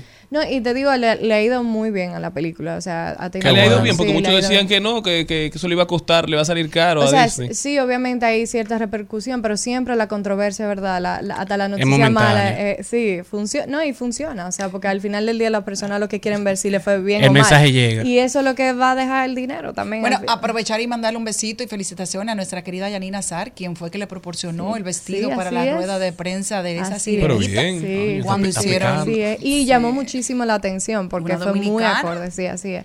Y ella, o sea, la actriz, eh, ya de por sí la estamos viendo que no solamente la sirenita, también en el color púrpura, ¿verdad? Que la, la famosa eh, obra y, eh, de Alice Walker, eh, la van a hacer en, en, en película de nuevo, eh, que incluso tuvo la original tuvo nominada al Oscar, ganó Whoopi Goldberg, Oprah Winfrey, o sea, conocemos esta- estas grandes actrices eh, y celebridades por esa película y ahora la van a volver a hacer con Steven Spielberg nuevamente y ella es una de las protagonistas, o sea que ella está rompiendo. Los clásicos están volviendo, yo diría que hasta la República Dominicana. Pero a mí Así hubo es. uno, una, ayer vi un. Reels que me gustó muchísimo y es la cantante original de 1989 de Ariel, se reunió juntamente con, Con la, ella. con la sirenita y fue tan hermoso porque ponían la, la voz de la otra cantando y esta canta súper bien también. Súper, no, esa Pero era no. como esa, de esa generación de yo te Como paso pasándole la antorcha. Sí, encantó por eso bellísimo. mismo. No, y, y ella realmente se ha portado súper bien, o sea, ella Sí, ha sido muy eh, humilde. muy humilde, o sea, a mí me ha encantado cómo ella se, mane- eh, se ha manejado a nivel de red, a nivel de comunicación.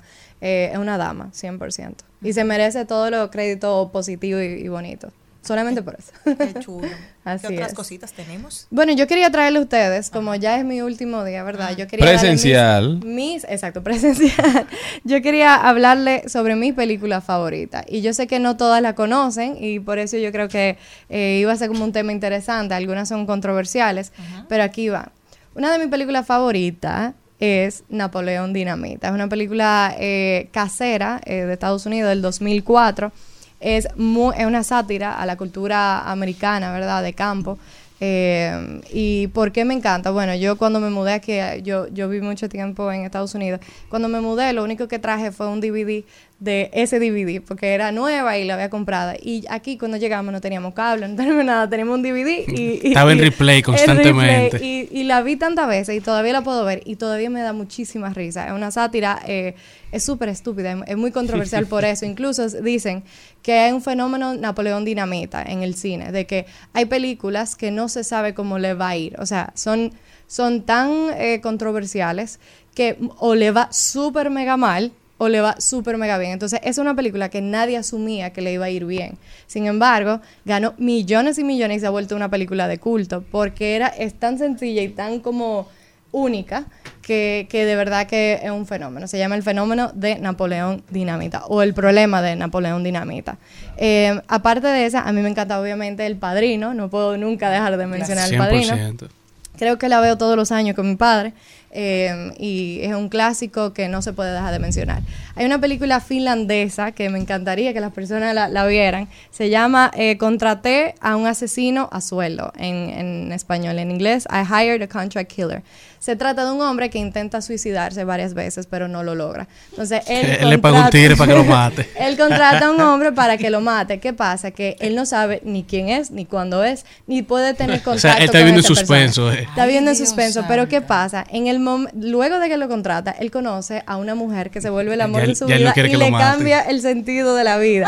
¿Qué no pasa? que no lo puede encontrar. Ahora no puede encontrar, no sabe quién que lo va a matar. Entonces es una es un drama, una comedia, o sea, de verdad que es fenomenal, es muy única, eh, El amor es del que cambia 90. todo. El amor lo cambia todo, pero es una manera muy eh, muy interesante, ¿verdad? De ver lo que ¿Y es al el final lo mataron o no lo también. mataron? Sí. No bueno, no voy a decir. tienen que verla, tienen que verla. Se llama Contraté a un asesino a sueldo. La voy a tener que buscar. Eh, también está The Farewell, ¿verdad? O La despedida, que es una aspirante escritora eh, china-americana, ¿verdad? Estadounidense, que ella se entera de que su abuela, eh, que vive en la China, eh, le, le diagnosticaron cáncer terminal, pero ella no lo sabe. Entonces ella decide volver a la China a ver a su abuela y ella eh, cono- ve, ve como el contraste de la cultura inmigrante, ¿verdad? De, de no ser totalmente eh, china, pero tampoco ser totalmente Americana. americana. Creo que me siento muy identificada por el, por el tema igual y creo que todas esas personas, verdad, parte de la diáspora, se sienten así, que su corazón está en un lado y en, en el otro. Y también el tema de la cultura, ¿verdad? El tema de, de la cultura y la generación y cómo ciertas cosas van eh, traspasando entre, cul- entre generaciones. Eh, pero es súper cómica igual, o sea, es un drama, pero al mismo tiempo uno se ríe muchísimo, eh, porque la abuelita no lo sabe, eh, que tiene cáncer, entonces nadie quiere dejarle eh, saber, pero todo el mundo está allá en la China y toda ella dice, Está ¿cómo que moca. ustedes están aquí todita? Usted tiene mucho que no pasaban por aquí. sí, sí, sí. Entonces todo el mundo tratando de verdad de no dejarle saber en un momento tan incómodo y tan difícil eh, para la familia. A mí me encanta. Y por último, eh, Frida. A mí me encanta la película Frida. Dirigida por Julie Taymor, ¿verdad? Una gran directora, eh, producida por Salma Hayek, protagonizada por Salma Hayek. De por sí la película tiene eh, un, un trasfondo eh, importantísimo, ¿verdad? Sobre la pintora Frida Kahlo.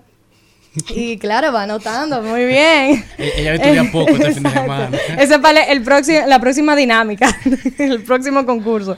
Entonces, eh, nada, la película eh, Frida tiene mucha, eh, o sea, hay muchas cosas detrás de Frida, no solamente en lo que trata la película, ¿verdad? Como artista eh, mujer y, y mexicana y como ella rompió muchísimos estándares a nivel internacional, sino que la película en sí fue producida por Harvey Weinstein y, y- y luego de años, eh, ¿verdad? Con la campaña de Me Too, entendimos eh, la importancia de Frida también en el, en el mundo de, de producción, porque él no quería hacerla. Después de que se grabó, no quiso, no quiso dejar que, que se, se- Que saliera al- mercado. saliera al mercado.